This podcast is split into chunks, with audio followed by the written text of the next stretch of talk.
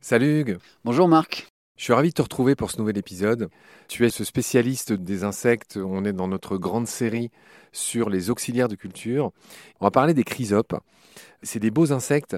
Je ne sais pas trop comment les décrire, tu y arriveras mieux que moi. Mais cet ordre d'insectes s'appelle les névroptères. Et donc, euh, éclaire-nous à quoi ils ressemblent, comment celles et ceux qui nous écoutent peuvent les reconnaître. Alors, encore une fois, ptère, ça veut dire elle. Maintenant, je pense qu'on est bien calé là-dessus. Et on les appelle des névroptères ou des neuroptères. Les deux existent. Et neuro et névro, bah, la ça fait appel à la nervation. C'est parce que les ailes sont extrêmement nervurées. Voilà, sont très très euh, chargées en nervures à l'air. Et le mot chrysope, alors étymologiquement, est assez intéressant. C'est l'or. Chrysos, c'est l'or en grec. Mais opis, c'est l'œil. Et chrysos opis, ça veut dire l'œil doré, l'œil mort doré, puisqu'il diffracte la lumière, et donc il va avoir une couleur brillante tout à fait caractéristique. D'ailleurs, tout à l'heure, je vous ai parlé, l'autre jour, quand on était sur les diptères, on a parlé des chrysops parmi les temps. Tu vois, chrysope et chrysops, ça se ressemble pour la même raison, parce que c'est la même racine étymologique. Ces fameux temps dont je racontais les yeux magnifiques qu'ils avaient, eh bien, on les appelle des chrysopes pour cette raison aussi, parce que les yeux sont morts dorés. Les yeux d'or. diffracter la lumière, les yeux dorés. il y a les oreilles d'or et il y a aussi les yeux d'or. Tout à fait.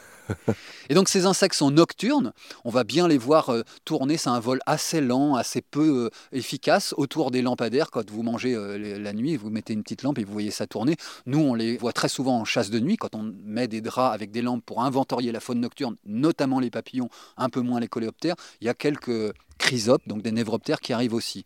Donc il va manger dans les fleurs à l'état adulte, c'est donc un floricole, potentiellement pollinisateur, c'est une forme d'aide à la culture, donc on rentre dans les auxiliaires au sens large, mais là où ça va être plus intéressant, c'est la manière dont il pond les œufs pour les rendre indétectables ou protégés à côté des pucerons, puisque la larve, on appelle ça le lion des pucerons, et il va consommer des pucerons, des cochenilles et d'autres petits insectes.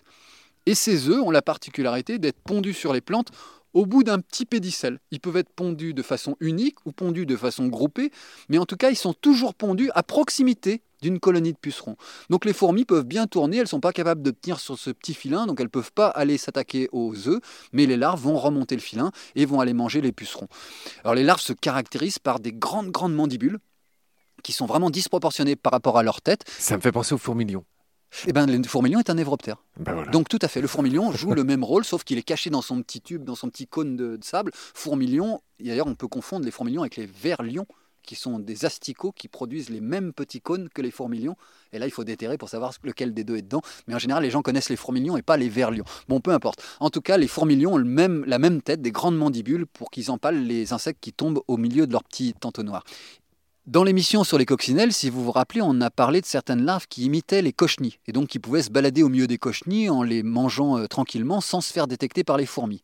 Et eh bien chez les chrysopes, il y a le même phénomène. Il y a certaines larves qui ressemblent vraiment à des cochenilles, elles ont des substances cotonneuses sur le dos, mais il y en a d'autres, et là c'est extraordinaire, qui se recouvrent le corps de cadavres, par exemple d'araignées, de fourmis, de mues, d'excréments, bref, pour brouiller leurs odeurs, et elles peuvent se balader avec un gros amas de débris sur le corps elles peuvent se balader au milieu des colonies de pucerons en les mangeant sans que les fourmis puissent les détecter.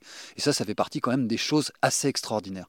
Donc les chrysopes se repèrent assez facilement, elles ont des grandes ailes nervurées et elles ont un corps généralement vert, qui peut devenir marron en plein hiver, comme les punaises vertes, pour la même raison. Parce que l'hiver, il n'y a plus de feuilles vertes. Donc si tu es vert, tout le monde te voit. Donc les insectes qui passent l'hiver à l'état adulte qui sont verts deviennent marrons. Mais quand ils ressortent au printemps, ils redeviennent verts, parce qu'il n'y a plus de marron, c'est tout est vert.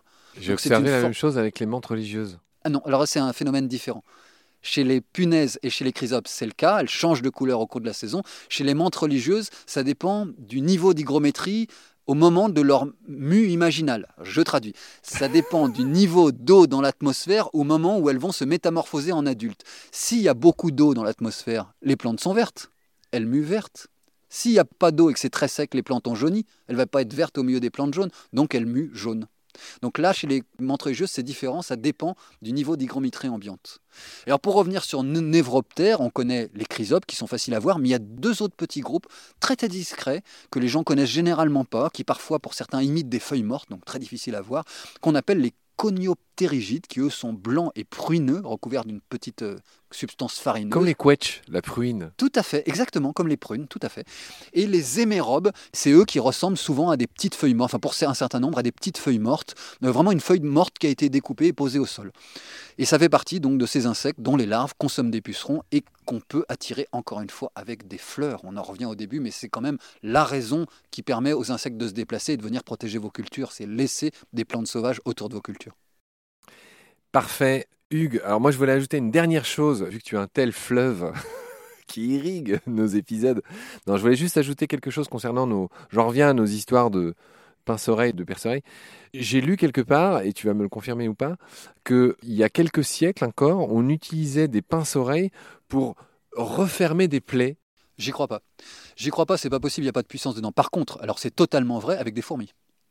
Alors ça, en Amérique du Sud, il n'y a pas de problème. Les soldats de fourmis légionnaires ont des mandibules énormes. Elles sont utilisées pour euh, où on plante un pan de chaque peau avec la mandibule. Une fois qu'elle a pincé, il la tue, mais les mandibules restent fixées et donc ça fait un point de suture complètement naturel qui va se dégrader tout à fait facilement. Donc j'y crois pas avec les perce-oreilles. Je serais content de voir ça, mais ça me paraît complètement improbable parce que la pince n'a pas de puissance musculaire, ou peu de puissance musculaire, alors que les mandibules de fourmis, là par contre c'est une autre histoire.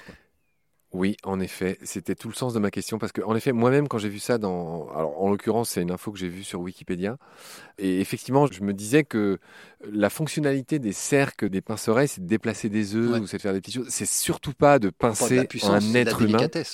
En effet. Et donc, effectivement, donc tu as parfaitement éclairé cette histoire et tu as en même temps apporté euh, cette nuance que sont les, fourmis euh, légionnaires, pour le coup, euh, qui sont capables de faire un point de suture. Tu l'as dit, donc on a apporté toute la lumière sur cette question.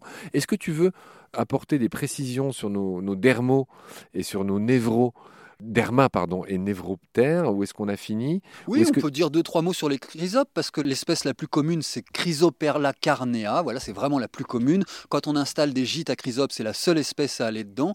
Mais il y a une quarantaine d'espèces de chrysopes en France, donc certaines qui sont beaucoup plus petites. Et ça me paraissait important de traiter ces petits ordres et de parler de leur efficacité, comme on en a parlé avec les perce-oreilles. Elles se réveillent assez tôt dans le printemps quand la température dépasse les 10 degrés. Une fois que les œufs ont été déposés, c'est 10 jours d'incubation, donc c'est relativement rapide dans un climat assez frais. Et ça veut dire que si on les introduit dans une serre, systématiquement il fait plus de 10 degrés au soleil. Donc on peut transférer des chrysopes et provoquer la ponte et donc la protection des premières cultures, sous réserve qu'il y ait des fleurs dans la serre évidemment. Les larves vont se développer en trois stades pendant trois à quatre semaines et elles vont consommer à peu près 30 pucerons par jour.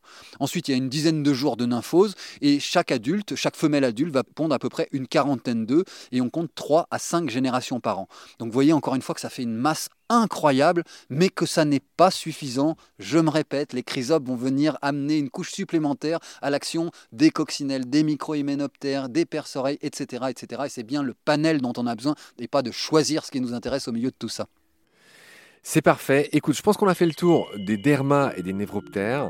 C'était parfait, rien à dire.